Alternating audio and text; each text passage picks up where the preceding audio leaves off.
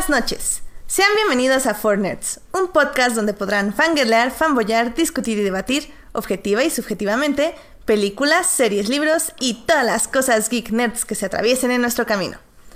Yo soy Edith Sánchez y conmigo no está Alberto Molina. Ya sé, chicos, súper triste. Yo también estoy muy triste. Pero la verdad es que sí se nos complicaba un poco eh, grabar otro día. Y bueno, digamos que tenemos un programa especial y es un programa que ya habíamos planeado desde hace bastante tiempo, ya como un par de meses al menos, bueno, un mes al menos. Eh, pero habíamos tenido muchísimos invitados y no nos había dado tiempo. Y la verdad es que era un tema que, si bien no es como súper mega actual, la verdad es que nos gustaría discutirlo para que el próximo año ya lo tengamos como... Bueno, más bien, para que el próximo año ustedes tengan como hasta ya la oportunidad de tal vez haber leído el libro o haber visto la película o la serie o el documental del que les vamos a hablar hoy en este programa. Y pues justo para este super programa especial eh, tengo a un gran invitado que la verdad es una persona que ya nos, bueno, nos ha acompañado mucho desde que iniciamos a grabar este programa. Y, pues bueno, es un gran fan fan de los libros. Y es de ahí por lo que lo conozco, creo, ni me acuerdo cómo te conocí, pero bueno, ahorita nos contarás. Edgar, ¿cómo estás? Bienvenido a Fornets. ¿Qué tal, Edith? Buenas noches, buenas noches a Alberto, que lo ve en el chat, creo que todavía nadie llega más.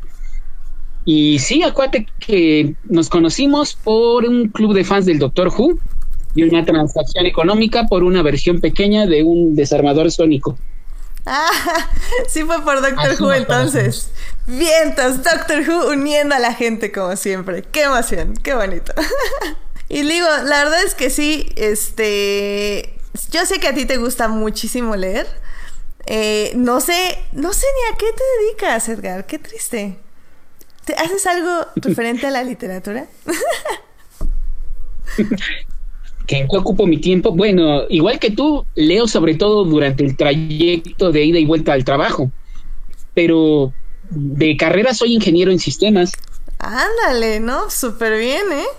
Digo... Sí, trabajo en una empresa de telecomunicaciones, pero realmente consumo mucho, mucha literatura, sobre todo fantasía, ciencia ficción, de vez en cuando literatura científica, series, eh, trato de ver cine, aunque la verdad veo un poco más cine comercial.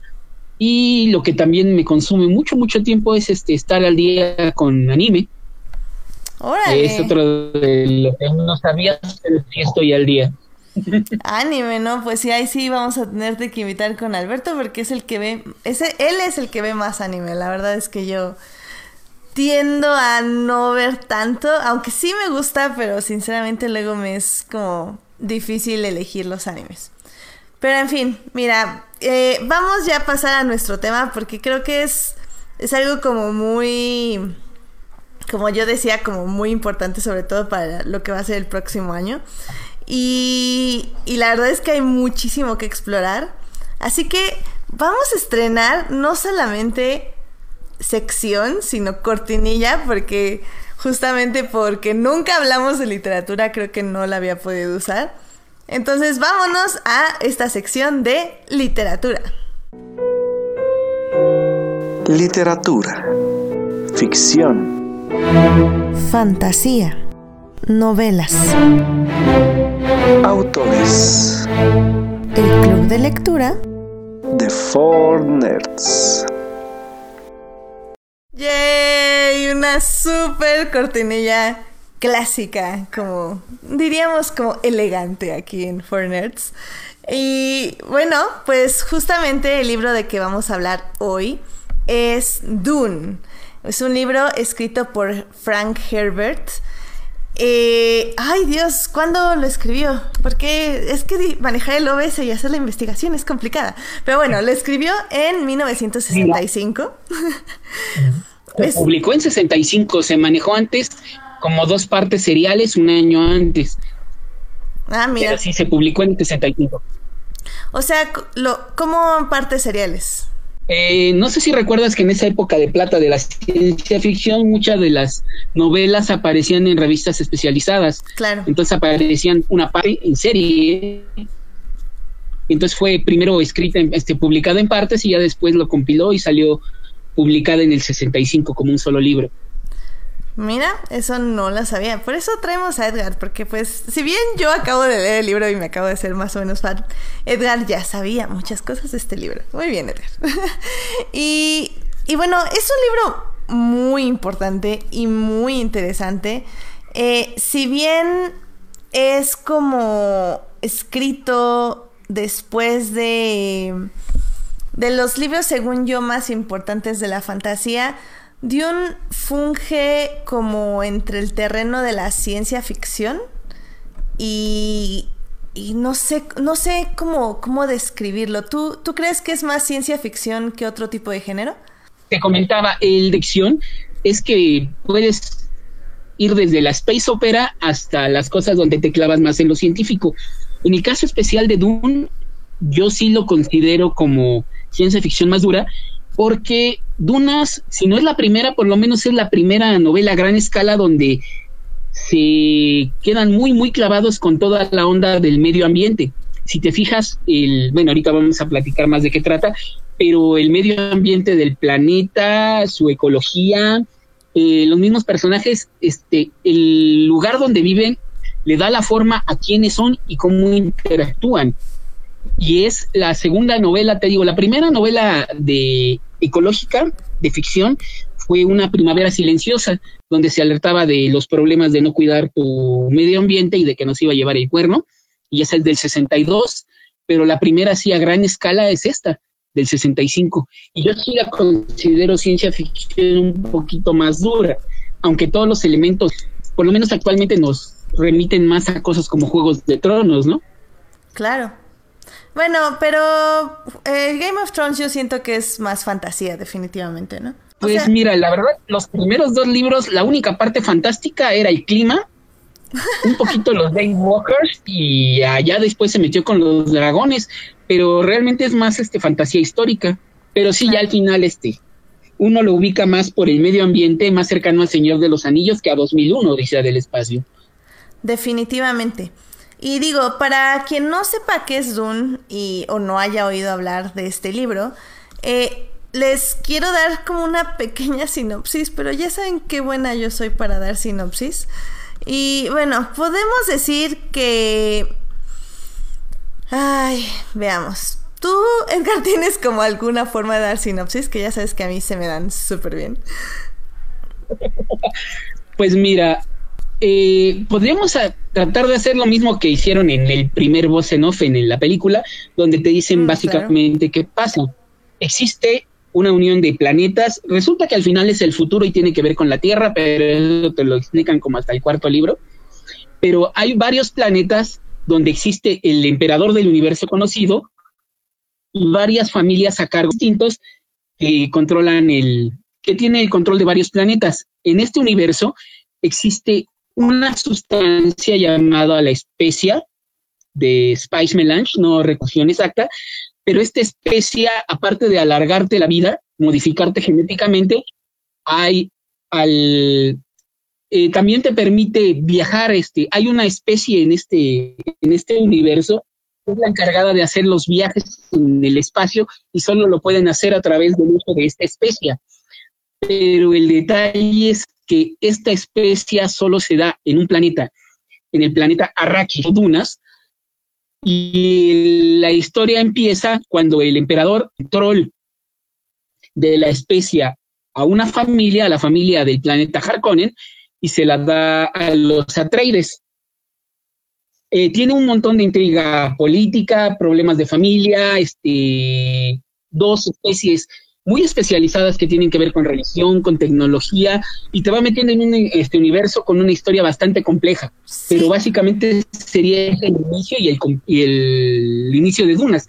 Bueno, si lo ves más simple es también el camino del héroe, de este, del protagonista, ¿no? Pero la manera de entrarte es a través de este, de esta singularidad, ¿no? Las, la especie que solo se da en un planeta y quien controla ese, esa sustancia controla el universo. Literal. Quien controla esa sustancia controla el universo. Y como dices, empezamos este libro desde el punto de vista, eh, bueno, más bien empezamos con como quotes de la princesa Iluran. Cuando empezamos este, a leer este libro no sabemos muy bien qué está sucediendo. Y es que si algo, algo que hace Frank Herbert es que te mete con todo. O sea, él no se detiene a explicarte absolutamente nada. Él llega con su universo, llega con sus propios términos, con sus propios conceptos y, y no te va a explicar qué son. Te va poco a poco a ir adentrando a este mundo donde tú te vas a poder ir dando cuenta de qué se trata y por qué se usan los términos que se usan.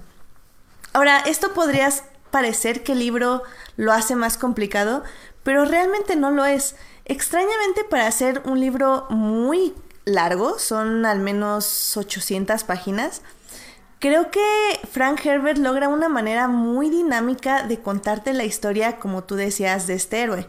Y este héroe se llama Paul Atreides. Como ya decías, eh, hay dos casas como muy importantes, que es la casa Atreides y la casa Harkonnen. Igual que en Game of Thrones, chicos, así que no se me pierdan. Hay dos familias que tienen el control de dos mundos. En lugar de tener como porciones de tierra, este, poseen mundos. Y como decimos, el emperador básicamente les dice, oye, tú, este, Atreides, en este caso podemos decir que es como los Starks, tú vete a cuidar ahora el trono. Eh, bueno, no el trono, pero al menos el planeta, donde básicamente, como decíamos, quien lo controla, controla el mundo. Y lo que va a hacer este emperador es que quiere matar a los Atreides, pero él no los puede matar, porque si mata una casa, todas las demás casas se van a rebelar contra él, o los planetas. Entonces lo que hace es como, ok, entonces Harkonnens, si tú quieres tener el control de la especie, vas a tener que matar a la casa Atreides y así eh, van a decir, ah, ok, fue una disputa entre casas, el emperador no tuvo nada que ver y pues todos felices y contentos. Y así es como el libro no empieza, pero como poco a poco te va dando a entender como esta intriga política. Y, es que como decías tú, Edgar, el libro tiene muchísimas lecturas. Tenemos esta onda política, donde justamente vemos como el control eh, del, emperador hacia las casas, cómo los mantiene en línea, cómo, eh, cómo manipulan y se manipulan unas a otros y cómo cada casa tiene o sede poder o una lealtad muy fuerte, que es, creo que es muy, muy parecido ahora, ahora que lo estoy diciendo a Game of Thrones, porque mientras que los Harkonnens son como monstruos, tanto por fuera como por dentro, los Atreides basan su, su ejército en la lealtad. Y digo, vamos a quedarnos un poquito nada más en lo político. Y tú, tú, ¿a ti qué te llamó la atención de este lado del libro? Mira, con ese comienzo lo primero que me gustó es sobre todo el tratamiento zen que le da el autor. De repente, este, empieza, te digo, uno, en el principio, el que el, el duque Leto empiece a platicar, ¿sabes qué? En este tenemos un planeta hecho de agua y usamos el poder de agua y eso lo tenemos que aprovechar a nuestro beneficio, pero vamos a cambiar y ahora tenemos que ser un planeta de arena y realmente todo lo que les va pasando y sus decisiones están siendo este, de acuerdo a, su formación, se me hizo algo muy padre porque luego muchos autores tienen la manía de, de que los autores, de que es otro agente externo el que les hace moverse. Y aquí realmente es tanto el medio acá, todo como lo fue armando, va haciendo que los, eh, los personajes vayan tomando casi casi se quedan sin salida, pero te van contando una historia muy interesante y al final con los valores, ¿no? Que tiene cada quien. Te digo, sí, sí ponten a los, a los Atreides como los buenos muy buenos, a los Arcones como los malos muy malos, pero también en cuanto empiezas a, meterte con, con su llegada a Arrakis, te, te, cambian la jugada y vuelve a ser el replantearte quién es ti mismo, quiénes son cada uno de ellos. Pero sí el que te lo pusieron poner tan simple, pero también causado hace que te vayas clavando en la porque también en esta historia apenas te lo van platicando a esa parte donde vamos y ya te metieron a una sociedad religiosa como la Hermandad de las Bene Gesserit y ya te enteras que la concubina de, de Duque Leto este, nunca se casó, pero es educada con esta educación, bueno, con todo este sistema, pero al mismo tiempo también están los que son computadoras humanos, los mentats, y te digo, te los logra definir claro, simple, con esa ese lenguaje de los sesentas, pero te Sí, y es que no solo, como decías, no solo es el, el lado político de donde un emperador controla varias casas, sino que hay varios poderes eh, alrededor de esto. Ya estabas diciendo, los mentats, que son como computadoras humanas, también están los Sardukan, que es el ejército del emperador que está entrenado exclusivamente para matar y son los mejores guerreros del universo. Y también están las Bene Gesserit. Eh, las Bene Gesserit, para quienes no hayan, hayan, leído el libro, son, es un grupo de mujeres que básicamente tienen un total control de su cuerpo, de sus emociones y de su mente. Y esto las hace eh, capaces de controlar a otros seres y de ser como las mejores espías, las mejores asesinas cuando se puede, bueno, cuando se debe, y las mejores planeadoras. Ahora, las Bene tienen un plan, un plan que nos vamos a dar cuenta hasta el final de la película, que bueno, básicamente creo que no les arruinó nada, porque es su plan es crear al eh, Ufa, es que está muy raro. Es Quisit Hazarak. Hazarak. Ajá. Eh, esta, esta persona va a ser un ser supremo. sí. Este ser es este. va a ser un ser supremo que básicamente va a, va a tener el, el poder entre. el poder de las Bene Gesserit y el poder político de los hombres la verdad me gustaría adentrarme un buen en esto porque creo que lo padre de las Bene Gesserit es cómo combinan como el poder místico con el poder religioso. Y es algo que es otro de los poderes que vamos a ver en Dune. Ya, ya hablamos un poco del político, pero ahora hablemos un poquito de ese poder, este Edgar. Eh, esa parte religiosa de las Bene Gesserit que también lo vamos a tener que contrastar con las personas nativas de Arrakis, de este planeta desértico, que son los Freemen. ¿A ti qué te llamó la atención de, este poder religioso de Dune? Pues mira, cuando lo encontré por vez primera, obviamente lo leí mucho después de ver Star Wars, fue influencia y dije, ahí está la manera de hablar de los Jedi, sobre todo cuando usan la voz. Claro. Cambian la voz de una manera en especial y controlan a los demás. Y lo que te comentaba es que, ay, perdí el hilo, adelante, ahorita ahorita lo recupero. sí, no, tienes mucha razón. Este, se parece mucho a Star Wars, que, spoiler alert, este George Lucas toma muchas cosas de Dune para Star Wars. Pero bueno, se parece mucho en el aspecto de que hay ciertas cosas que la mente solo puede hacer, que el control de tus emociones puede hacer. Hay de hecho un mantra que el protagonista, Paul Atreides, que hablaremos un poquito ya más de él adelante, este, hay un mantra que él usa que es de los Bene de las Bene Gesserit, que es algo así como que el miedo, eh, más bien que la mente tiene que controlar el miedo, que el miedo no te puede controlar a ti, que me suena exactamente, fear is the mind killer. Eh, el miedo es el asesino de la mente, no sé cómo traducirlo, pero bueno, es mucho acerca justo de lo que hablaban los Jedi, que el enojo, que el miedo, que la ira es lo que te lleva al lado oscuro. En este aspecto no es tan maquiavélico el asunto, es más como de que siempre tienes que estar en control de ti mismo, no tanto de que te lleve al lado oscuro de la fuerza, sino de que si pierdes el control de ti mismo, te pierdes a ti y pierdes como el control de tu vida. Entonces hay, hay mucho de esto y de como métodos de yoga, se podría decir, de meditación.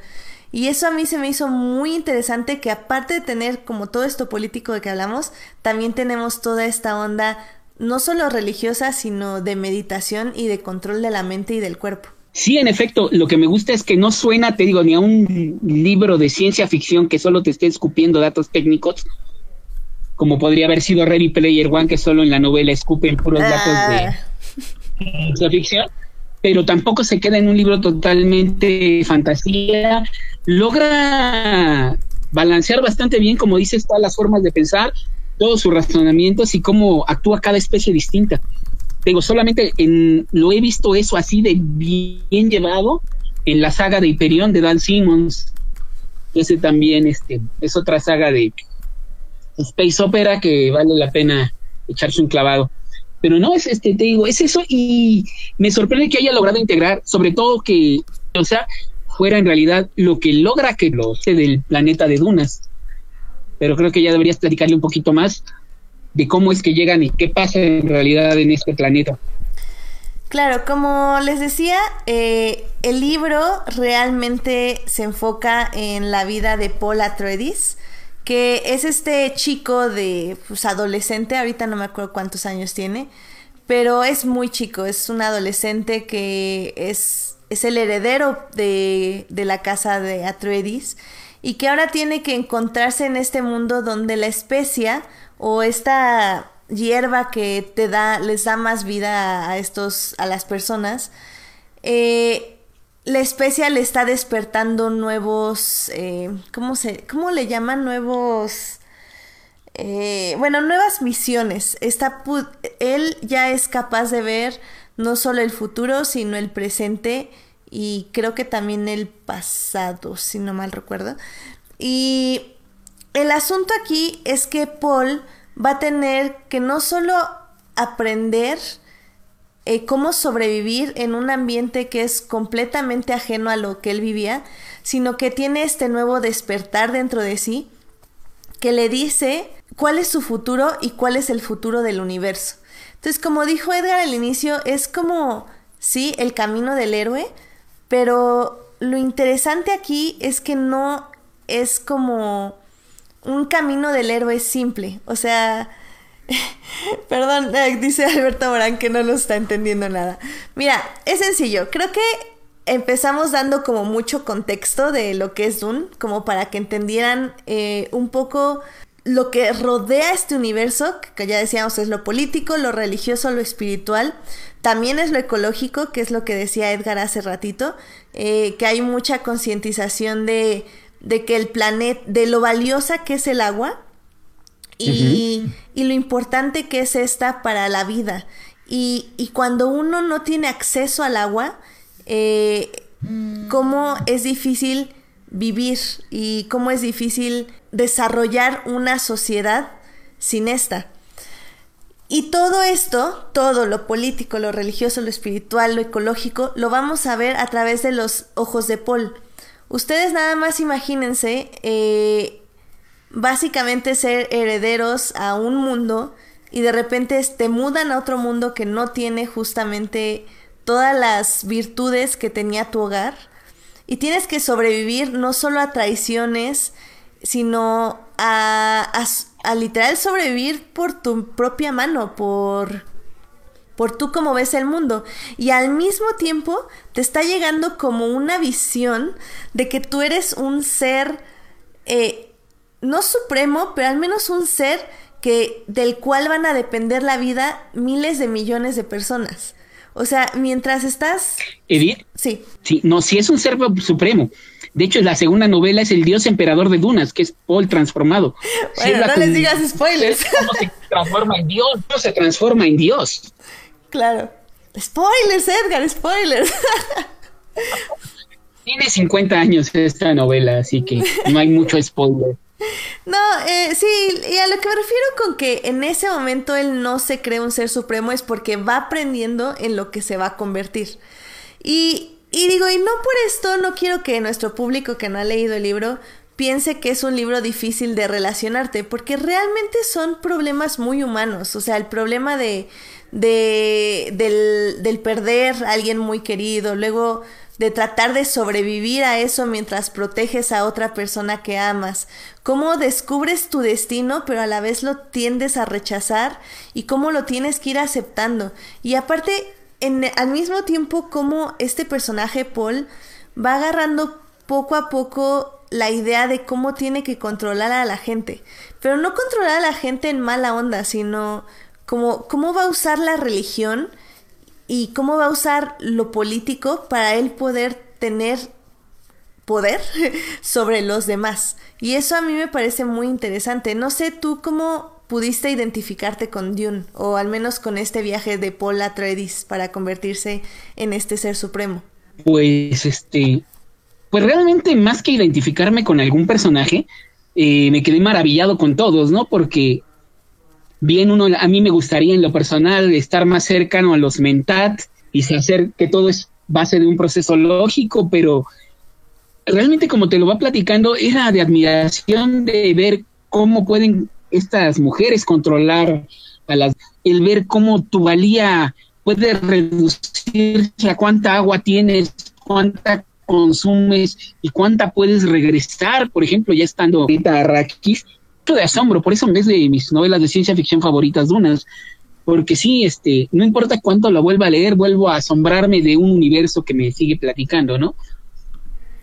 Claro, sí, no, es que sí es, es todo el universo, sí, definitivamente, eh, creo que también tiene un punto muy interesante, digo, ya saben, porque hashtag feminism, tiene un muy punto interesante acerca de las mujeres de, de Dunas. Eh, en este caso tenemos a la madre de Paul, que como decía este Edgar hace ratito es una Bene y entrena a su hijo en las formas de los Bene que como les decía es como los Jedi, pero como más, más mala onda. Eh, y ella tiene también un, un viaje de cómo protege a su hijo y al mismo tiempo tiene que tomar el control cuando eh, pierden a un miembro de la familia, que supongo que si suman dos más dos ya se van a dar cuenta.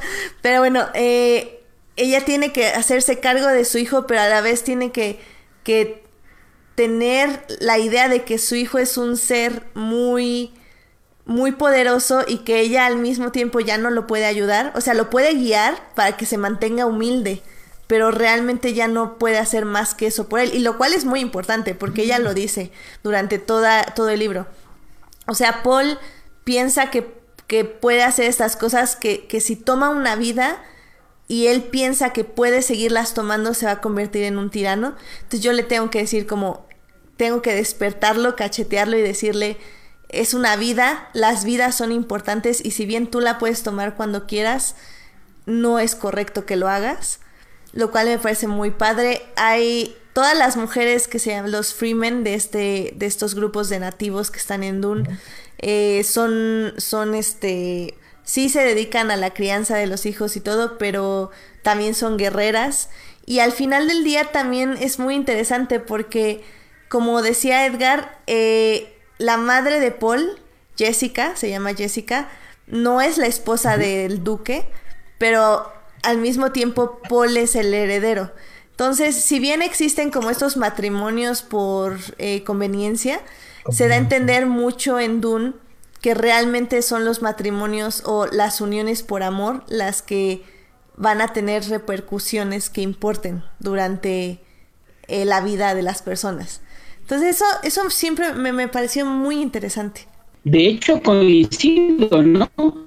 Realmente lo que le da el poder a Paul Atreides es que su mamá desobedece la orden de su de las Bene Gesserit y sin, sin Jessica no existe en realidad este y también la otra cosa interesante es que aún ya en el planeta Arrakis y ya con los Fremen este Jessica toma su propio su propio papel en, la tribu, ¿no? Como, como la guía espiritual y la madre también de la hermana de, de Paul. Es, es padre. Eh, la verdad es que todos los personajes, ya como lo decía Edgar, todos los personajes te, te, aportan algo y hablan mucho sobre la lealtad, sobre el poder, sobre el amor y sobre, sobre todo creo que es sobre la lealtad y sobre cómo nos unimos a las personas y a, sus, a su venganza o a sus misiones en la vida y cómo cómo funge nuestro papel en la vida de estos. Y eso, eso está muy, muy interesante, la verdad. Así que espero, creo que ya hay que detenernos con el libro. Eh, la verdad se los recomiendo muchísimo. Es muy fácil de leer. Edith, solo una cosa. El detalle es que por lo menos la otra cosa que hace muy especial a Dunas, y por lo menos lo están viendo, es tanto la ecología del planeta y los gusanos de arena que pueden llegar a medir hasta 450 metros Ah, de largo. Claro. Entonces también las criaturas que te manejan son muy, muy, este, muy singulares y la verdad también es el pretexto que si lo quitas, pues Juego de Tronos, cualquier otra fantasía, pero el mundo en sí vale la pena. Y sí estoy de acuerdo, podríamos seguir hablando por otro par de horas del libro, pero creo que ahora sí estamos solos en el chat, nadie más lo ha leído. Veamos si alguien por lo menos ha visto Sí, las películas. Y, y es que Dune, como estábamos diciendo, tiene muchísimas facetas que explorar, muchísimo universo.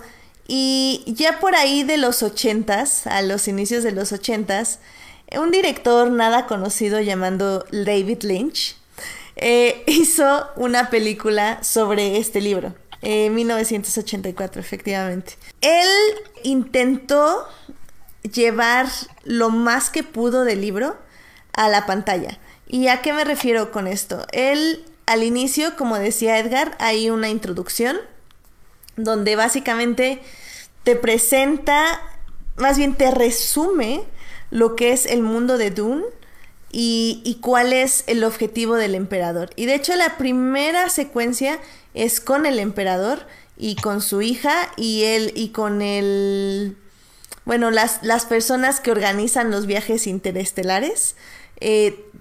diciendo justo su plan para que los Atreid, para que los Harkonnen maten a los Atreides. Eh, la película, a mi parecer, y ahorita Edgar nos dirá qué le parece, pero a mi parecer se queda muy atrás. Y no porque no esté bien con el libro. O sea, creo que hay una literalidad muy bien hecha donde David Lynch pone cada uno de los aspectos del libro en la película. El problema, siento yo, es que se olvida de la esencia, se olvida de, de todas las peleas políticas, espirituales y religiosas que involucra a los personajes en un nivel muy personal. Lo trata de, de completar con esas extrañas voces en off que, que funcionan como susurros de la mente, lo cual me pareció interesante, pero sinceramente se queda muy atrás, sobre todo en el entrenamiento de Paul con los Freemen y el final es como super X, o sea, no sé a ti qué te pareció, Edgar. Pues mira, el detalle es que el llevar Dunas a la pantalla, entonces, o sea, la versión de Lynch ya era la tercera. La primera fue el que había hecho el planeta de los simios y este tuvo los derechos del 71 al 73 y se murió antes de poder hacerla. Luego viene toda la historia de un productor francés que quería hacer que eso igual lo platicamos después. Y al final, la versión de Lynch viene con uno, bajo la producción y dirección de, de la producción de los Laurentis, y dice que es una producción de Dino de Laurentis, pero es producción de Rafaela. Y yo creo que eso influye mucho tanto en lo visual como con el tipo de historia que al final editaron y este y con muchas restricciones tanto de cómo se llama en tiempo y en este sobre todo también en recursos. Lo contrataron para ver si él sí podía cumplir con el presupuesto que fue de creo que 40 millones de dólares no 40 mil dólares bueno ahorita vemos el dato pero al final no lo recuperó. Y Lynch este como todos lo sabemos son es de películas más este más personales, ¿no? Más introspectivas. Este, la parte visual creo que la logró, este, tenían muchas cosas muy acertadas, este, a pesar de que los efectos especiales han envejecido mal, por ejemplo, las naves sí se ven muy sobrepuestas, las miniaturas me parece que se han mantenido bien, ya la parte de las naves cuando aterrizan, eh, los, la parte de las vestimentas también me gustó mucho cómo lo lograron, o sea, el ambiente y cómo lo llevaron se me hace muy bien logrado. El producto final, como lo dice, sí suena muy, muy, muy recortado. Lo que sí le podemos echar la culpa a Lynch, al editor del guion, es que los diálogos son insufribles. O sea, sí. sí están tomados tal cual del libro, pero, o sea, de repente sí hay cosas que, como lo dijeron, una escena clásica donde sale Ernesto a la guardia. Ah, porque bueno, ahorita seguimos platicando de la película. Donde el varón Harkonnen tiene ahí a su víctima, es el en Dunas, y es muy satanizado, es lo único malo ahí. Cuando se come a su víctima, este, de repente, de la nada, para justificar que en la novela te explican que el varón Harkonnen es tan gordo que tiene que utilizar un dispositivo antigravitacional, en la película de Lynch está platicando, de la nada flota este, y vuelve a bajar para continuar sus maldades. Entonces, tiene cosas muy literales, como dice Edith, pero están fuera de contexto. Y el problema también fue en la sala de edición. Al final a Lynch no le dieron chance de, de hacer su versión del director y fue Rafaela de Laurentiis quien dijo, ¿sabes qué? Existe una versión mítica de cuatro horas de la película Dune, pero no existe. Eso era el corte antes de efectos especiales y antes de una edición real. Pero Lynch quería hacer una versión de dos horas y dijeron, dijo los, los Laurentiis, ¿sabes qué? No, tiene que ser de dos horas. Entonces, gracias por participar. Y empezaron a hacer el, el macheteo y ahí es donde meten todas las voces en off de hecho, te digo, acabo de ver ahorita Dunas y se me hace de las películas donde, a pesar de todos los efectos especiales, hay dos o tres batallas muy cortas y todo lo demás es diálogo de exposición, te tiene que explicar todo, ya sea en voces no solo o los personajes. Entonces ahí es donde, ahorita viéndolo sin la mirada misericordiosa de que ya sé qué pasa en el libro, al verla sola, este, realmente me decepcionó mucho porque es muy confuso trata de resumir todo, o sea, todo en, en, unas líneas de diálogo y no funcionan. De hecho, también hubo algo que me llamó la atención que, que obviamente entiendo por qué lo hicieron, pero David Lynch ocultó la homosexualidad de los Harkonnen. O sea, lo hizo ver como... No lo ocultó porque sí hay algo ahí, pero lo hacen ver como más... Eh, como más un asunto depravado de, de consumir la carne, o sea, literalmente, a que realmente a tener como actos sexuales.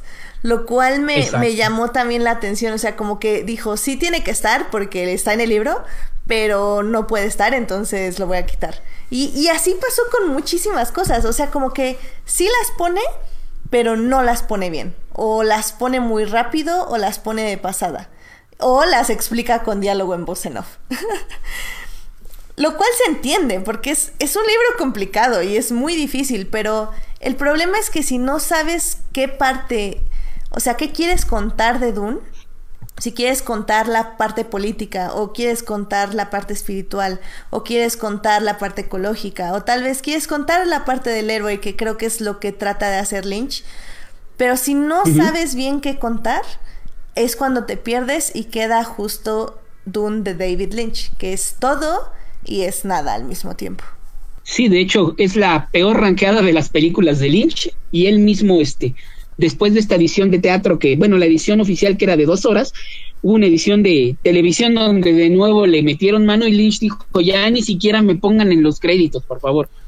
Y él no habla de ello en las entrevistas. Entonces sí es el, el hijo no reconocido de Lynch. Pero por él fue su primera, su primer intento de cumplir con una con un blockbuster, porque tenía todo para hacer un blockbuster, e hizo lo que pudo, ¿no? Y de ahí ya dejó de hacer blockbuster, dijo, esto no es lo mío. Y hasta, hasta me parece chistoso porque vi una anécdota de que tenían que entregar como panfletos eh, a la entrada del cine, como con todas las definiciones de, de las palabras que iban a decir para que no te perdieras. Era como, te entregaban un diccionario básicamente de Dune para que vieras la película y le pudieras entender. Lo cual me parece muy chistoso porque creo que se, se entiende muy bien. El problema es que no te importa. El detalle más bien es que acuérdate de la narrativa de los ochentas. Claro. Estás acostumbrado a considerar al público un poquito más tonto, a tener historias más simples y vete a la, a la productora, o sea, ¿qué es lo que había hecho antes Rafaela de Laurentiis y a qué se quería parecer? A Conan el Bárbaro, a Braveheart, que es las otras cosas que hizo. De Laurentis también era una narrativa mucho más sencilla, una, una, una historia mucho más, de blanco y negro. Y aquí estás hablando de que tienes que meter nombres de, la cultura árabe y persa. Eso del emperador Parish. Muy árabes la gente del desierto y por. Pues es el ejemplo que podían tener. Palabras como eso del Quishash Hadarak eh, vienen del hebreo lo modificó un poco, por es aquel que acorta los caminos. Entonces sí, para esa época era demasiado compleja. Claro. Acuérdate que aún Star Wars dijeron no le van a entender. me, me, alegra que ya seamos un poquito menos Ah, bueno, en realidad ya ahora todo el mundo está quejando de que tienes que explicar las cosas, pero sinceramente creo que ya damos más concesiones. Es decir, como que ya si empieza a decir el personaje palabras raras, como que ya no nos friquea, sino que como que si nos lo trataron de explicar, al menos intentamos entenderlo. Pero sí, en los 80 sí definitivamente no. No, no, esta película era demasiado para cualquier público normal. y demasiado chafa. Aunque estuviera Sting, Sting está ahí, por si la quieren ver. ah, no, pero peorcito. Ah, pero eso sí, el cast es de lujo, ¿eh? El cast está Y este cuate que le hizo de Paul Atreides.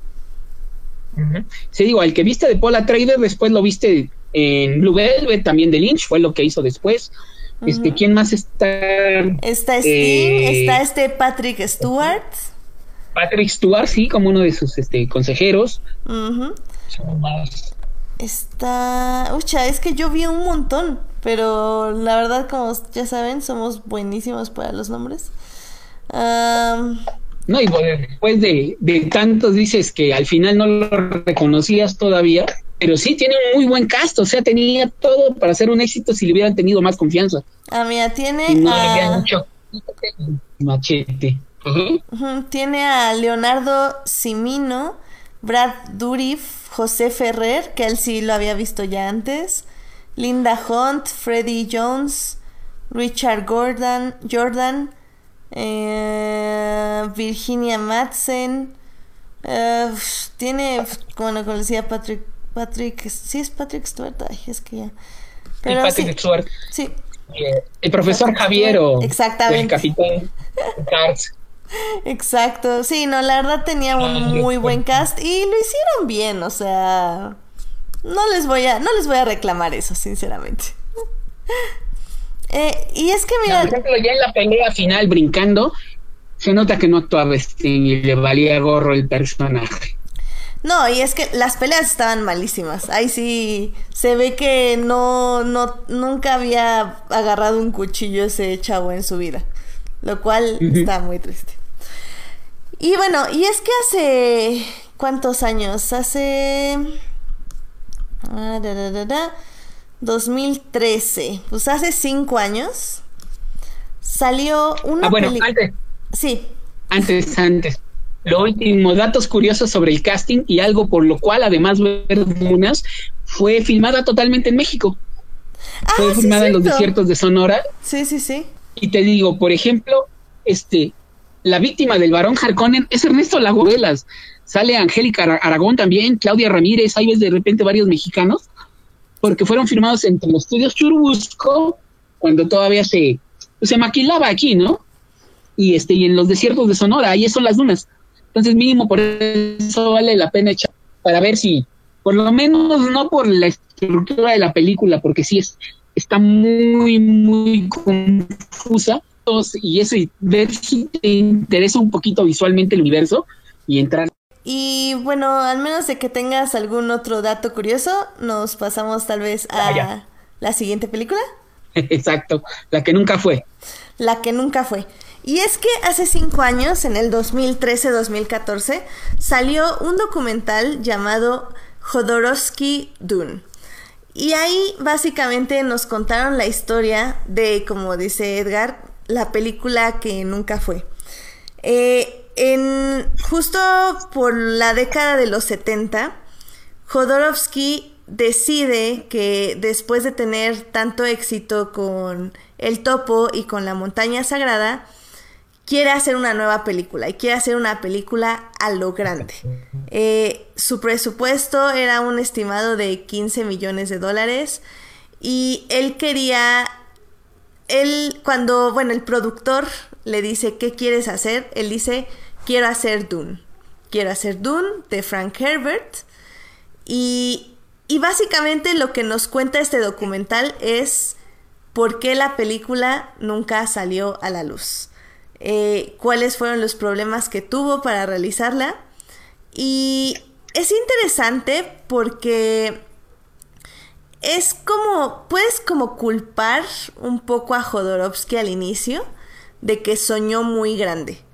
Y es que tenía todo planeado. O sea, tenía un super mega cast, con un super mega soundtrack, con un super diseño de efectos especiales y de diseño de vestuario. Digo, como para darles una idea, en el documental nos dicen que quería que Pink Floyd hiciera la música y hasta los Rolling Stones iban a estar ahí. O sea, Jodorowsky Dune para mí, cuando lo vi este, este fin de semana, fue muy interesante, no solo por toda esta onda de la producción, sino porque hablaba de que Jodorowsky tenía una visión muy particular sobre el libro, es decir, lo iba a tomar, iba a agarrar lo que él pensaba que le servía para su historia, él quería contar la historia de un Mesías, de un Mesías que iba a salvar al universo, básicamente. Entonces, Dune funciona muy bien para eso, porque si bien Paul nunca se, se define como un Mesías, como decíamos, es como un ser supremo, eh, funciona muy bien la idea de que todos lo empiezan a adorar, de que él se sacrifica por el mundo, etc, etc, porque Jodorowsky va a cambiar el final. Pero, pero se ve que él al menos sí tenía como una idea muy clara acerca de lo que quería hablar de Dune. O sea, quería hablar de un Mesías, quería hablar de un Salvador y de cómo el mundo o el universo se basaba o giraba en torno a esto. No sé a ti qué te, qué te llamó la atención de este documental, Edgar. Pues bueno, este yo ya había conocido antes este, la obra de Jodorowsky como autor de cómic, más que, de hecho lo conocí más como autor de cómic, que como director de cine, o actor y director aquí en México, que fue mucho tiempo, ¿no? Del documental, como dices, lo primero que te salta es que dices, no, este, el productor le dijo, ¿qué quieres hacer? Dunas, no lo he leído, pero quiero hacer Dune. Curiosamente, Lynch tampoco leyó nunca el libro. Creo que eso va a ser la diferencia ahora porque Villeneuve dice que sí es fan, pero este, ahí va a ser más parecido con la de Annihilation. Ahorita les comento por qué. Pero en primera dijo, quiero hacer Dune, me gorro cuál la original, la voy a hacer. Y platicábamos con Edith en Twitter que entonces ahí se ve que realmente cada medio es distinto, ¿no? Tiene otras formas de expresión y lo primero que hizo al ser visual, se buscó al mejor dibujante, que fue un, eh, un autor de cómic francés. Ya eh, este Moebius era su, su, su, ¿cómo se llama? Su, su nickname, su, apodo, cuando escribía fantasías. Porque cuando escribía, cuando pintaba las de vaqueros, era otra. Blueberry lo escribe bajo otro nombre y es el primer cómic que encuentra Jodorowsky pero ya después se ve, se da cuenta que también tiene cosas de, fantasía y ciencia ficción y hacen todo el storyboard con cómics. Dice, fue mucho más rápido que si alguien lo hubiera actuado o algo, era una máquina, una computadora. Entonces, la primera parte del proyecto que tiene documentado es todo el storyboard completo hecho en cómic. De hecho, lo que quiero, lo que me gustaría que saliera en digital o una réplica es de ese libro, porque lo primero también que me saltó es tan perfecto que todo el, proyecto está documentado en un libro que se ve como de dos mil hojas. Sí, esa, literal sí es una Biblia. Es una Biblia. De hecho, él comenta al final, si me muero, alguien que tome esto puede hacer la película tal como yo la soñé. Curiosamente, justo al final dice que él quisiera que la hagan animada, lo cual eso también me llamó mucho la atención. Bueno, sí, porque dice que en animación se puede hacer lo que él cree. No recuerdo si 2013 ya Cameron, ¿no? El pináculo de lo que se puede eh, lograr ahorita por completo. Yo creo que también ya se podría lograr con una técnica mixta, pero sí. También yo creo que es un poco corazón de cuerno a la vía gráfica como el cómic, y el cómic está más cercano a la animación. Pero sí, o sea, el que tuviera todo esto, y el primero se agarró y dijo, vamos a hacer todo el storyboard. Y entonces dijo, ahora vamos a buscar qué más. Pues no sé, este, para este, para este planeta, quiero que algo sea muy tecnológico y se agarra a un dibujante muy técnico, ¿no? Fue este, ay, el casting, ¿no? El querer que el gran emperador fuera, por ejemplo, Salvador Dalí. sí, es cierto. Mick Jagger iba a salir, los Stones no estaban en el soundtrack, Mick Jagger iba a hacer el papel de Sting. Claro, sí, Igual hubiera quedado increíble, ¿eh? Tiene una presencia que sí se la creo. Claro, y, y de, de Paul, del, del protagonista, él quería que fuera su hijo. Y lo que está súper interesante de esto es que su hijo tenía 12 años. Entonces, como Paul tiene que ser un supermaster en las artes marciales y pues porque obviamente lo entrenó no solo su madre como Bene Gesserit, sino su padre porque era el heredero al trono, puso a su hijo a, a, básicamente entrenar como ahora lo hacen los héroes de Marvel, o bueno, más bien los actores para para películas como los Avengers y esto que hacen como mil entrenamientos para tener los músculos y etc, etc. Bueno, pues eso puso a hacer Jodorowsky a su hijo de 12 años. Durante dos años estuvo entrenando con un maestro que él dice que es muy estricto y que se ve que, o sea, nada, se le ve el trauma en los ojos de que, que le puso a hacer eh, mil diferentes formas de artes marciales. O sea, él, eh, hay una sección del documental que, justamente dice, o sea, como, no sé si lo que hice con mi hijo estuvo bien, pero pues lo hice para hacer mi sueño, de, que era esta película, y, y al final del día no sé si le hizo daño o no, pero pues ya lo hice y pues ya fue y pues ni modo. Sí, pero eh, bueno, en esto es un poquito el reflejo de cómo es Jodorowsky, ¿no? En realidad sí es muy megalomaníaco, muy ególatra, y ya se había llevado al niño al baile desde el topo, ¿no? También lo pone a hacer cosas bastante bizarras. Claro. Y sí, yo creo que sí lo traumó bastante, pero no le veo nada de arrepentir. Eh, no, se ve como que ya lo superó, pero sí, cuando habló del entrenamiento sí se le puso su ojito así como, como de trauma psicológico, ¿eh? Pero bueno, eh, la verdad es que lo más interesante creo que de este documental de Dune es como al final, bueno, de Jodorowsky Dune, es como al final te dicen lo mucho que influyó este storyboard para para otras películas. O sea, si bien Hollywood nunca aceptó hacer esta película por el director, porque lo mencionan en el documental, él como que le decían, sí, te, te damos los 15 millones que buscas. Ah, le decían al productor, sí te damos los 15 millones que buscas, etc. Pero no queremos a ese director. Ese director está muy loco, hace cosas muy extrañas, no cumple con el presupuesto, no cumple con los tiempos, no lo queremos. Pues el productor obviamente dice, los productores dicen, pues no, o sea, es con el, el, el director o nada. Entonces los estudios lo, rechazan, pero creo, por lo que entendí, se quedan con un storyboard, uno de estos dos grandes copias de storyboards de la película, que es la película. Pues él, él, mismo lo dice, o sea, ya la película está aquí cuadro por cuadro. O sea, ya nada más alguien la tiene que hacer. Entonces se quedan con esto y, y se menciona vagamente en el documental que que este storyboard influye a muchísimas películas que se hicieron eh, en los ochentas y finalmente en los noventas y hasta hay una película de los dos miles. Sí es Prometheus, pero bueno, ahí la relación es muy, muy directa. Porque primero al que consiguen es al que escribe el guion, aún antes de Moebius, es Dan O'Bannon, que antes había trabajado en una película tipo Star Wars con no, no es Cronenberg, es otro director de terror. Su primera película fue Dark y el que la escribió fue Dan O'Bannon, fue el que se escribió para el guion. Y él fue uno de los que después estuvo presionando mucho para hacer una película de terror en el espacio.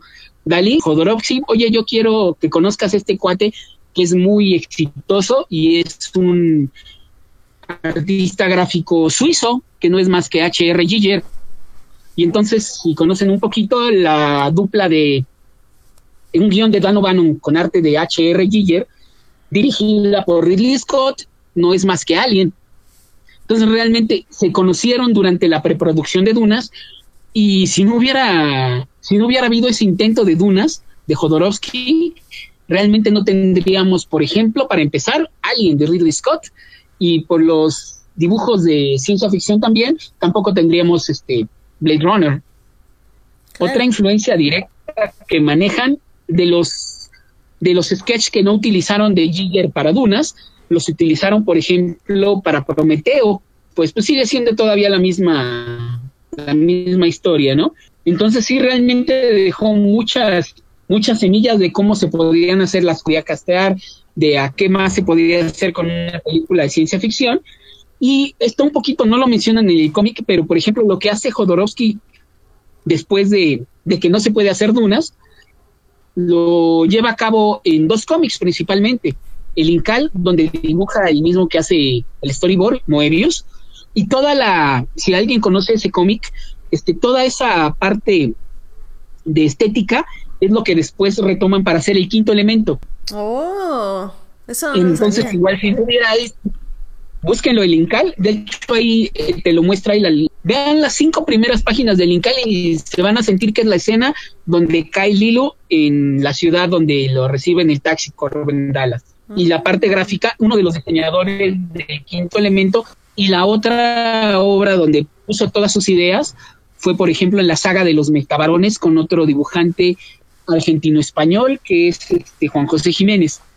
Y ambas son, valen la pena leerse, ¿eh? son muy buenos cómics. Y sí, ahí en la última parte gráficamente te ponen la influencia casi, casi toma por toma de dónde se tomaron partes del storyboard para películas, ¿no? Por ejemplo, me sorprendió la de Flash Gordon, que también produjo Laurentis, que es donde está Jodorowsky con uno de los trajes de los Fremen, que se ve muy gótico, y después es lo mismo, pero en rojo, mientras están peleando este Flash Gordon y el príncipe Barry.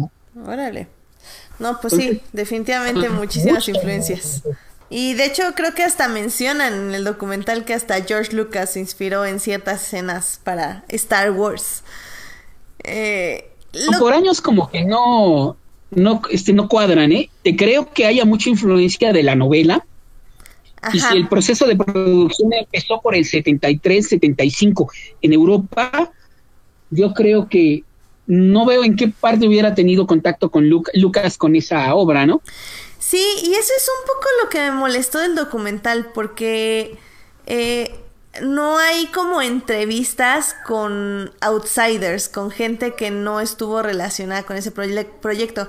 Obviamente está eh, esta entrevista con el director de Drive, pero él es como se, se ve que es muy cercano a Jodorowsky, entonces al final del día creo que eso fue lo único que me faltó del documental, como que, o sea, con el director de alguien, este, diciendo como, sí, yo, yo vi el storyboard y me inspiré en esto, o, no sé, o sea, algo así como más palpable, como, como se pudiera decir, pero...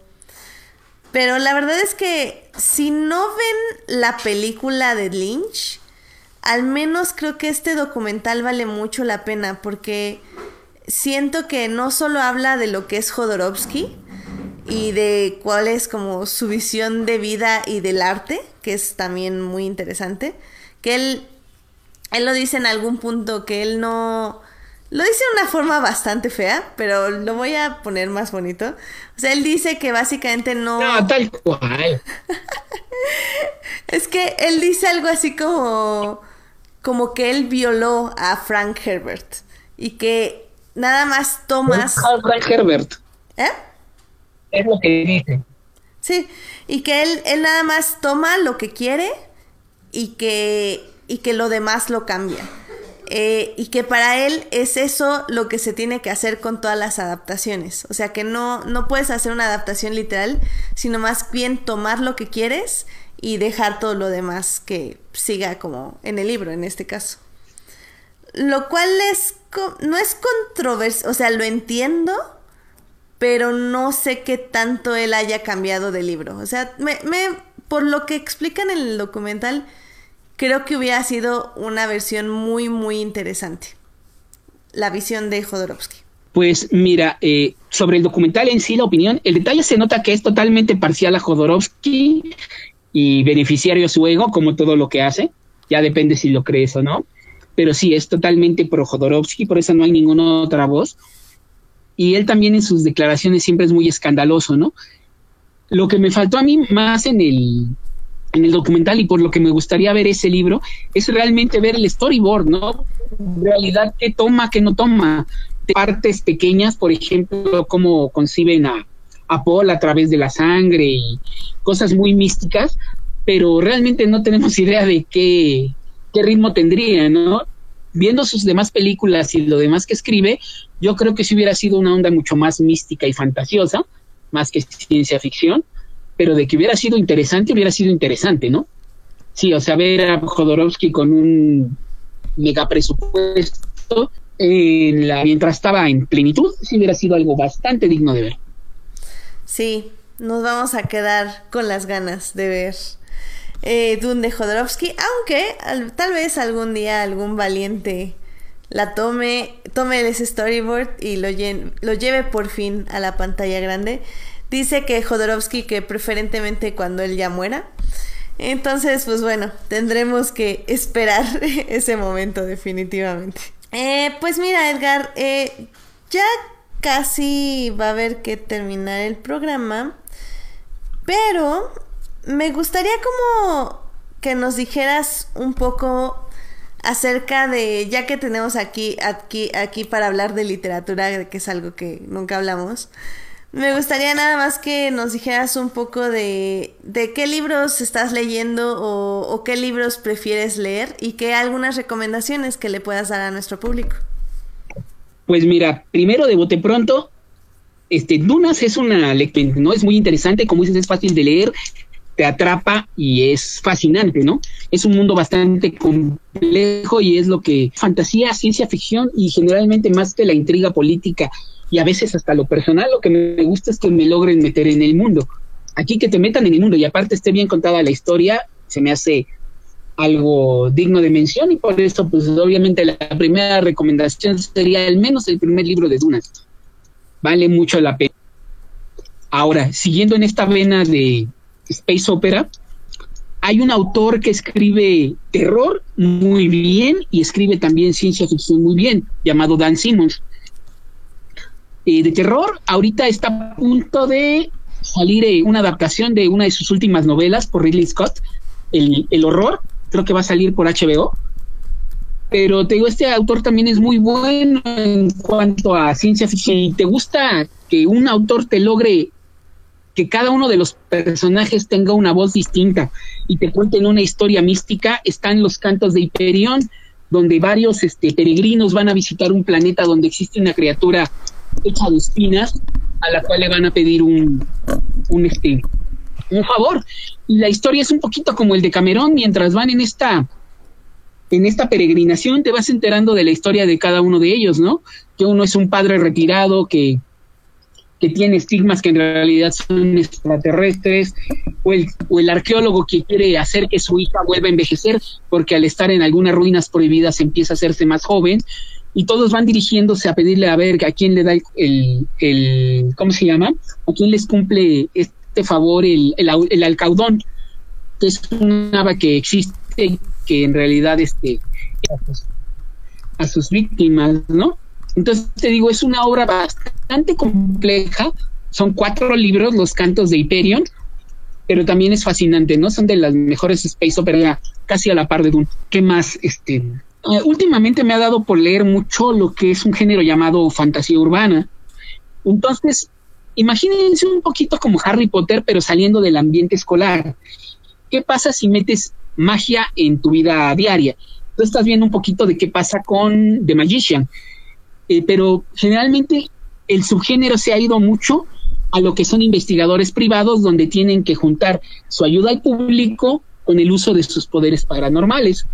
Y ahí este, mi recomendación sería los archivos Dresden, de Dresden Files de Jim Butcher, donde te comentan cómo que él, cómo él que es el único investigador en, en Chicago, tiene que lidiar con las cosas paranormales. El primer libro es un poquito flojo, pero te pone un universo tan complejo donde al primero empieza solo con magos, en el segundo mete hombres lobos, en el tercero ya metieron al reino de las hadas, y son tramas muy entretenidas, muy ligeras, pero bastante adultas.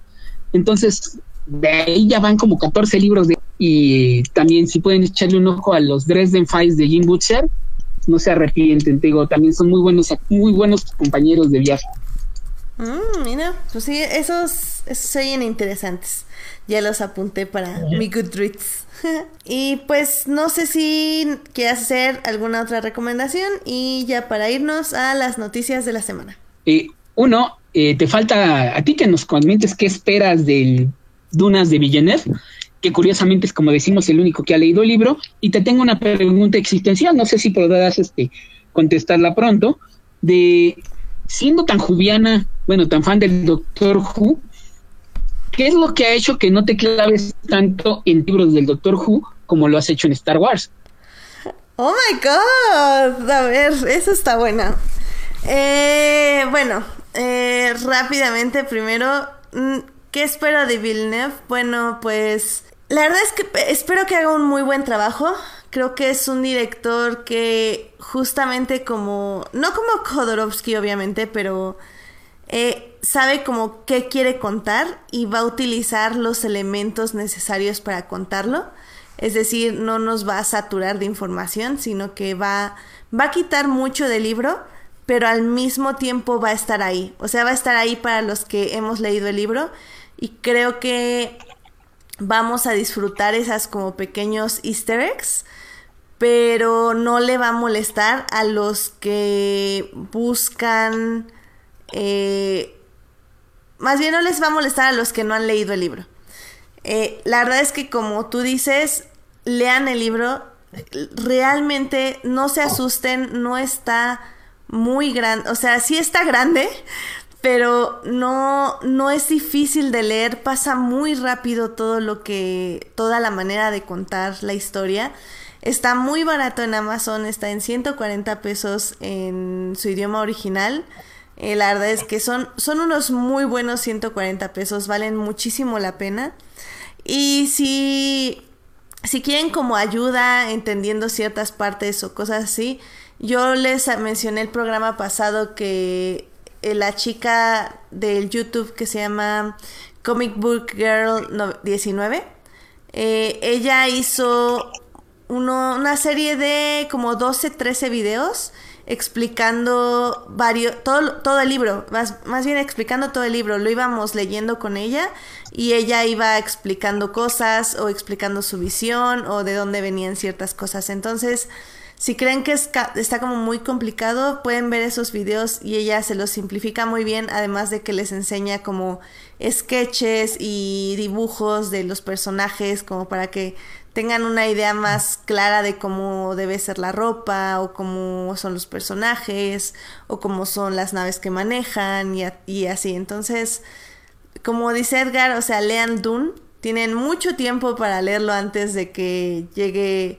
la nueva versión de Villeneuve, que la verdad le tengo mucha fe, es uno de mis directores favoritos de la actualidad, entonces, la verdad tengo muy buenas expectativas. No, no voy a decir altas, porque no, creo que no tengo expectativas en sí. Yo creo que hasta que vea eh, las primeras imágenes voy a saber cómo a dónde vamos.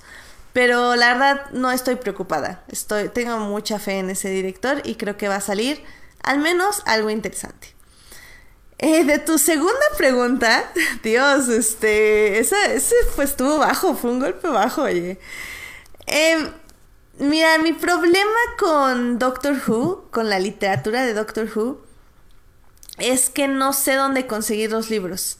Creo que no me he metido como al internet a averiguar como en qué orden tengo que leerlos y como de qué forma hay que leerlos y si tienen como obviamente es Doctor Who, entonces yo sé que tienen una continuidad y que que todo es canon, pero como que no he encontrado ese sitio o esa lista que me diga léelos en este orden y, así van. Eh, creo que es algo más mi culpa que otra cosa. Aparte de que me metí muchísimo más con Star Wars. Y la verdad es que también de Doctor Who hay mucho de audiolibros y hay cómics. Y o sea, sé que en Star Wars también, y sé que eso no es excusa. Pero creo que con Star Wars llegué como en un punto donde todo está muy ordenado, entonces como que siento que, es fácil saber de dónde empezar y cómo seguir. Y creo que con Doctor Who no tengo esa facilidad. Como digo, probablemente es más mi culpa que la de Doctor Who. Eh, además de que, no sé, siento que Doctor Who muestra como... Me funciona muchísimo más en tele que en literatura, pero... No, la verdad es que te estoy mintiendo, o sea, no lo sé, porque no los he leído. Entonces, no sé, tendría que ponerme a investigar y a buscar los libros de manera no legal y, y empezar a leerlos. Eh, pero, mira, ahora que ya termine Star Wars, que yo creo que va a ser este año, eh, te prometo que me sigo con Doctor Who. ¿Va? No, de hecho no era, no era solicitud, nada más era pregunta curiosa. Porque como dices, en realidad, en realidad no hay tanta cohesión como lo hay en y realmente son aventuras sueltas cada vez de diferentes temporadas, ¿no? Regresar a diferentes doctores. Tal vez más bien ahorita lo que hubo de hueco con el War Doctor sería lo, lo interesante, o el, o el libro de 50 años que escribió Neil Gaiman, son los que valen la pena, ¿no? Pero sí, no hay tanta cohesión como lo que están haciendo ahora con Star Wars, en eso coincido. Digo, sí, sí era pregunta con, con Jiribilla, ¿no? Pero bueno, noticias de la semana. Sí, no, estuvo, estuvo buena, estuvo buena. Sí, la verdad no, no me lo había preguntado, sinceramente. Creo que, creo que Doctor Who me enamoré mucho de, del mensaje en la televisión. Y como ese mensaje es muy Moffat, o muy del showrunner que esté, creo que nunca me había pensado, nunca había pensado en que, en cómo se puede transmitir eso a los libros, porque sé que en cierta forma Moffat no dirigió los libros, entre comillas, y Star Wars es muchísimo más abierto en ese aspecto, o sea, es como, ok, sí, George Lucas hizo las películas, pero los libros ya tienen tantos autores y tantos autores tan buenos y tan interesantes que realmente ya los leo más por lo que lo que vayan a escribir eh, por el autor que va a escribir el libro dentro del universo, más que en sí por, por el universo. No sé si me estoy explicando. Bastante claro, sí te entendí. Muy bien. Eh, pues sí, pues vamos rápido a algunas noticias de la semana y ya para pasar a los momentos. Vámonos a las noticias. Noticias de la semana. Eventos. Trailers. Hashtag no vean trailers. Chismes. En, en Nerds. Bueno, pues tengo un par de noticias de la semana. Eh, vamos a empezar con que hoy terminó, ayer, ayer terminó The Walking Dead y ya empezó también Fear the Walking Dead para los que sean fans de estas series. Eh, también se anunció que en Fear the Walking Dead van a salir cinco personajes de la serie The Walking Dead. Eh, por lo cual a los fans de, The Fear creo que les va a emocionar saber eso. La verdad es que yo ahorita no les puedo hablar de Walking Dead porque como que Walking Dead me gusta como dejarla para que se junte todos los capítulos y verlos de un golpe. O bueno, de lo más rápido que pueda porque la verdad es que me estresan un poco los zombies, pero me gusta la verdad la serie. Entonces, de eso ya les estaré hablando pues dentro de los siguientes meses al menos, o dentro del siguiente mes. Em, Legends of Tomorrow ya terminó la semana pasada. Les hablaré un poco más del final la siguiente semana, así que para que se pongan al día. La verdad, spoiler, me encantó el final. Está increíble, súper divertido. Así que si estaban viendo Legends of Tomorrow y se quedaron como a la mitad, termínenla porque la verdad vale muchísimo la pena. También hoy regresa Supergirl. Eh, eh, pues como ya hablábamos la semana pasada con Joyce, no estoy muy emocionada por lo que sigue, pero pues estoy curiosa de, de lo que va a pasar. No sé si tú, Edgar, pudiste ver, pudiste ver el tráiler de Mary Shelley con esta El Fanning. Mm, no, apenas vi hoy que se va a estrenar en los trailers, pero yo sí veo trailers, pero no lo alcancé a ver. Mira, yo quería que nos hablaras un poco de ello, porque no lo vi, porque hashtag no vean trailers, pero sí se me hizo curiosa como la sinopsis, eh, no sé ni por qué vi la sinopsis, pero bueno, de que sí va a ser como básicamente la historia de Mary Shelley, eh, la, para quienes no sepan, es la autora que escribió Frankenstein. Y va a ser mucho de, de cómo era su vida antes de conocer a Shelley, a su esposo. Eh, cómo llega a escribir este libro y las repercusiones de, de, este libro en su vida y en la vida de su esposo. La verdad es que si no, si fuera otra actriz no me llamaría tanto la atención, pero la verdad es que Elle Fanning ha estado haciendo cosas muy interesantes y es una actriz, si bien un poco se tira al drama, siento yo, funciona muy bien en ciertos papeles. Entonces, la verdad tengo mucha curiosidad de verla actuar ahí en esta película y pues saber qué pasa. La verdad es que ni me acuerdo cuándo se estrena. Pero pues sí, pues para que no vean el tráiler, sino que vean la película cuando se estrene. eh, también salieron nuevos stills de Han Solo.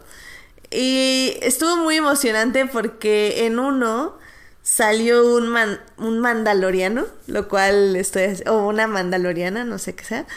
Pero... Ah, no sé qué pensar de Han Solo, pero qué emoción. mención obligada de Star Wars. Bueno, segunda mención obligada de Star Wars. Eh, y para terminar, ya la última noticia que tengo es que el día de la marmota o Groundhound Day, eh, soy horrible el inglés, eh, cumplió 30 años. Y esta noticia eh, me la dio mi papá porque es súper fan de esa película. Y pues más que nada, como ya les decíamos hace dos programas, es ya muy común que en series o en películas eh, utilicen este recurso narrativo, se podría decir, donde un personaje vive una y otra vez el mismo día o la misma hora se repite una y otra vez y básicamente tienen que o sea, a, a, base de esta repetición van a cambiar algo de su percepción del mundo y de quienes lo rodean. Eh, más recientemente yo lo vi, como ya les decía, en Legends of Tomorrow. Y también Star Trek Discovery tuvo un capítulo así, que también estuvo bastante interesante. No sé si tú tengas algún otro ejemplo de esta, este método narrativo. Eh, sí, recuerdo una película de este Tom Cruise basada en una en un manga que era este ah, el este eslogan era es, muere y vuelve a repetir. Sí, sí, sí, es este algo de Tomorrow. Ah, se me acaba de ir, qué horror. ¿Cómo se fue esa película? A mí también, pero. sí, se me hace muy, muy bien lograda. Edge of Corre Lola Corre también es más o menos lo mismo, sí. Ah, sí, sí, sí, sí, sí. Al filo de mañana es en español. Edge of Tomorrow. Eh, sí, Lola corre, corre, sí, sí, sí, estoy de acuerdo, pero ah, es que esa peli la vi hace mucho, la verdad tengo como una vaga eh, un, un, vago recuerdo de la película. Eh, pero pues sí, la verdad es que me gusta mucho, la compramos ya en Blu-ray y está barata. Yo espero que saquen una edición especial, pero al menos en Amazon pueden encontrar la versión de los 15 años. ¿No? Nueve minutos o seis minutos antes de morir o algo así, del mismo cuate que hizo Moon, ¿no? Mucha, ¿no? Ok, eso el pretexto para poder entrar, pero igual repite, repite, repite. Creo que no, la sí, fue, pero fue del mismo cuate que hizo la de Moon. Sí, sí, sí, pero no, no la ubico, la verdad. No te la manejo, ok. Exacto, no, te la manejo. Pero sí, eh, la verdad es que es un recurso muy utilizado, pero si quieren ver la original con Bill Murray, sí es Bill Murray, este, la verdad es que es una muy buena película y como digo, la pueden encontrar muy barata en Amazon. Eh, pues esas son las noticias que yo tengo de la semana. Edgar, no sé si tú nos quieras compartir algo más. Sí, acuérdate que también, hablando de la, serie de reboots no, no solicitados, Netflix es en el espacio. Ah, ¿ya la empezaste a ver? Sí, la verdad, me está aburriendo. No, muy mal. Tiene cosas muy buenas, pero este que caen en un planeta tan parecido a la Tierra. Este, te meten en un universo de fantasía y luego te lo quieren justificar, como que le va rompiendo la narrativa. Pero pues, habrá que darle chance más, pero por lo menos la parte los efectos, los trajes, va muy bien. Habrá que verlo, tendrá que verla con un poquito más de tiempo, ¿no? Pero lo que llevo, que son como 20 minutos, pues me decepcionó. Ok, bueno, bueno. De por sí la serie no va para mucho. Exacto, dos capítulos, tres capítulos de mínimo. Exacto, denle tres y capítulos. En Netflix, y además en Netflix, como dices, tardan en arrancar hasta el cuarto, quinto. Eso, pero te digo, de bote pronto se me hizo, este, no me terminó de atrapar. Decir, ¿qué otra novedad? Pues también ya está en, en, en cartelera Massinger Z. Sé que ustedes son más jóvenes que yo, pero para mi generación, pues la parte de la nostalgia nos está llevando a las salas, aunque no mucho. Está muy padre la animación, pero lo malo es que es un comercialote a Sony y a Nissan, o sea, descarado el diálogo. O sea, no tiene ninguna otra ventaja que ver lo mismo que viste de niño en pantalla grande con animación reciente. Pero bueno, ya por fin llegó a cartelera, que sería la otra noticia que tengo. Sí, claro. Y de hecho, Alberto ya la vio. Creo que escribió algo en Síntesis Hidalgo, no me crean. Pero si lo escribió, se los voy a dejar en la página. Bueno, pues yo son todas las noticias que tengo. Sí. Entonces, ¿qué te parece si nos vamos a las a los momentos de la semana?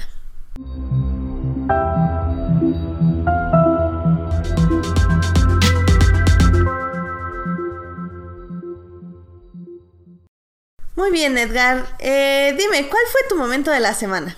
Pues como les comentaba, soy bastante fan del anime y esta semana, este, uno de los animes de acción que me ha gustado mucho en los últimos tiempos, My Hero Academy, mi, mi academia de héroes, es la tercera temporada y lo están llevando bastante bien, o sea, tiene una buena animación, la historia está bastante interesante es la historia del niño que no tiene poderes, pero al final se acaba convirtiendo en el superhéroe más grande dentro de una escuela de superhéroes. Pero han sabido mantenerlo activo y entonces apenas estrenaron esta temporada, el, la tercera temporada, y va bastante bien.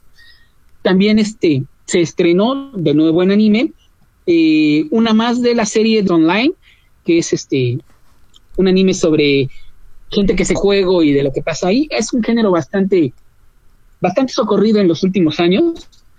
Y este, están sacando una nueva serie, Gone Gale Online. También este, ya la empecé a ver. Entonces sería ahorita mi momento de la semana, ¿no? Que regresaron varios de los animes que estaba este, esperando. Y oye, ¿y dónde tú, dónde podemos ver estas series o está la suscripción de Crunchyroll con anuncios si no quieres pagar o puedes pagar, entonces de manera legal, o tales de fans bastante actualizados. Ya tienen los subtítulos japonés y a las antes de un día de que se publique bien acá. Entonces generalmente varío entre las pero sí sí hay donde verlo con subtítulos en español y al día. Muy. Amazon y Netflix tienen, pero esperan a que termine la temporada. Son porque tenía un par de series bastante al día. Pero la verdad, este, aún con buena red, luego se es lo que me está molestando un poco. Y Netflix, hasta que no te, no te los ponen, por ejemplo, igual de todo el, el otoño-invierno del año pasado, hubo una animación, una animación muy, muy bonita que se llama Violeta Evergarden, de una chica que está tratando de entender qué son los sentimientos y es una sobreviviente de guerra. Terminó terminé de verla cuando, mientras salía semanalmente, pero acaban de tenerla, pero obviamente ya la temporada completa y para ellos es estreno como muy platillo. Muy bien. Pues miren, no tenemos este muy seguido, ¿cómo se dice? Este recomendaciones de anime, pero pues ahí tienen para disfrutar el anime a quien les gusta, que yo creo que de nuestro chat ahorita Julián. Es, a quien, es a quien más le gusta. Eh, Alberto, bueno, no sé, ahorita que nos cuente, pero pues sí, porque aquí no, no hablamos tanto de anime, pero hay que hacerlo, hay que hacerlo, porque también es una manera muy interesante de contar historias, definitivamente. Eh, pues para mí mi momento de la semana fue el estreno del video, el nuevo video de Janelle Monae eh, llamado Pink. Eh, la verdad es que esta, esta chica yo la conocía por actriz, por la película... Ay, ¿cómo se llamaba? La de... La de la NASA. Ah, ¿por qué se nos va tanto los nombres? Eh, bueno, ahorita les digo cómo se llama. Pero bueno, yo la conocí como actriz y la verdad es que me sorprendió mucho. Em, básicamente cómo, cómo estaba utilizando sus videos, eh, los videoclips, de, en cierta forma, para tener como discursos, este, discursos políticos, discursos sociales también, pero bueno, y culturales se podría decir de cierta forma. Ah, bueno, esta película la que les decía es la de Hidden Figures, se me había olvidado. Hidden Figures, ahí yo la conocí. Em, y ahorita lo que me llamó muchísimo la atención de este, bueno, primero sacó un video de que se llama The, The Way You Make Me Feel, creo que era. Eh, que su video era como muy exponente de la bisexualidad, lo cual estaba muy interesante y el video está, está bonito, o sea, estéticamente está padre. Y ahora sacó este, este que les digo de Pink, que básicamente habla de, del poder de la vagina, en cierta forma. Y está muy padre porque de manera tanto visual como en la misma letra, lo que exalta es a que las mujeres o las chicas tomen como el poder de su sexualidad y pues lo expresen y como decirles como que no hay nada malo en, en esto. Y, y, también está padre porque ella misma lo dice en su Twitter y también en el video se ve que este es un video para las chicas que tienen vagina y para las que no la tienen, que habla un poco de, de cómo también se se acepta a la gente transgénero. Eh, lo cual está muy padre. O sea, creo que su discurso es como súper mega feminista, obviamente. Pero también es mucho de, de justo de empoderamiento. Pero el, empoderamiento del bueno, creo yo. o bueno, el empoderamiento es bueno, pero ustedes me entienden. Eh, trolls. Pero en fin, este. La verdad es que vean sus videos. Eh, no me encanta su música, la verdad yo no soy tanto de ese tipo de música. Pero creo que es está padre que por medio de este tipo pop extraño, soy pésima en los géneros tampoco, no me molesten. Pero bueno, por el medio de este de esta de esta música se, se transmitan estos mensajes y la verdad es que está siendo bastante popular, entonces me alegra mucho ver como ya este tipo de mensajes tan directos, entre comillas, en, en videoclips, en la música y música que es pegajosa, porque sí es pegajosa y pues pueden cantar cualquiera. Pero bueno, ese fue mi momento de la semana. Eh, Edgar, pues muchísimas gracias por acompañarme aquí en este programa especial de Dune.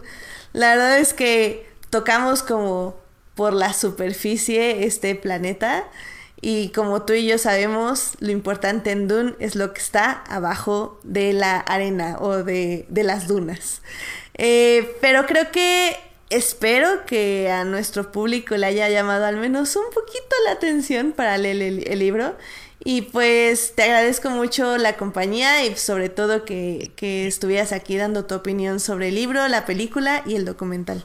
No, al contrario, gracias por después de, como dices, más de un mes llegué a pensar que iba a ser el, el programa que no se iba a generar, pero ya, pues te digo, muchas gracias por invitarme y bueno, aquí estamos, ya sea en el chat o cuando haya oportunidad también platicando.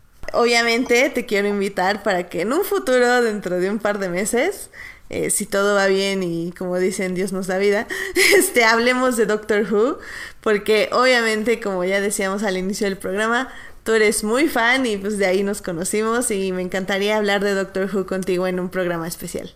En cuanto se dé la oportunidad, pues ya lo acomodamos. Yo creo que aprovecharemos ya el cuando se vaya acercando el estreno de la nueva temporada, ¿no? Exacto, sí, ya por ahí de... Ay, es que casi ya lo están atrasando y atrasando, pero sí, en cuanto sepamos cuándo se estrena, pues ya estaremos hablando aquí en Nerds. Eh, ¿Dónde te pueden escuchar, leer o seguir, Edgar? No, realmente tengo abandonados este, mis, este, las partes donde llegaba a compartir mis opiniones, entonces nada más en Twitter me pueden encontrar como Nequio, como ya lo viste ahí, o como Edgar Pérez en Facebook, más bien para compartir cosas de tecnología, sobre la falta de creencias religiosas, también van a ver mucho en, lo que comparto, pero sobre todo nos encontramos aquí en el chat.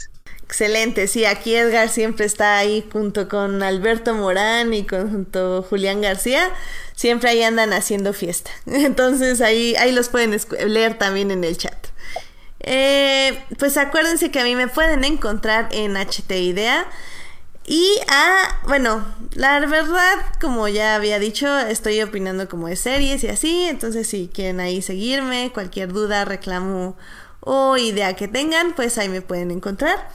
Recuerden que a nuestro ausente Alberto Molina lo pueden encontrar en arroba Alberto Molina con doble O. Él ha estado publicando muchísimo, así que la verdad es que está yendo a reseñar como dos cosas por semana. Y estas reseñas las pueden leer en Síntesis Hidalgo. Eh, él ahí les va a estar diciendo qué onda. Por lo demás, luego anda un poquito distraída ahorita, pero pues es que le está entrando lo poblano, yo creo, o algo así. Entonces, este, pero bueno, está escribiendo mucho y ahí lo pueden leer. Entonces le mandamos un gran saludo y un caluroso abrazo a Alberto. Ya lo tendremos aquí la próxima semana y ya no va a estar solo manejando el OBS, sino que ya por fin nos va a dar su opinión de películas y así, porque le hemos tenido, le hemos tenido un poco callado al, al pobre Alberto, pero pues es su culpa por no leer libros padres como tú. Bueno, pues muchísimas gracias a, quienes nos acompañaron en el chat, a Alberto Morán y a Julián García, que estuvieron ahí acompañándonos durante el programa. También muchísimas gracias a quienes nos oyen en vivo durante la semana en Hearties y en iTunes. Este programa estará disponible ahí a partir del miércoles en la noche. El próximo lunes eh, les vamos a hablar de muchas series y muchas películas que hemos estado viendo y que por estos programas especiales no les hemos, no les hemos podido hablar como muy a fondo. Eh, de mi parte les voy a hablar probablemente de Legends of Tomorrow, de Queer Eye y de Justice League, porque, bueno, de Young Justice, perdón. Entonces, pues estén sintonizados porque vamos a hablar de cine y series. Mucho cine y muchas series. Eh, así que no se pierdan el programa en vivo el próximo lunes a las 10.30 de la noche. Pues muchísimas gracias Edgar por acompañarnos. espero tenerte de regreso aquí muy pronto y si no, pues tenemos, te veremos ahí en el chat.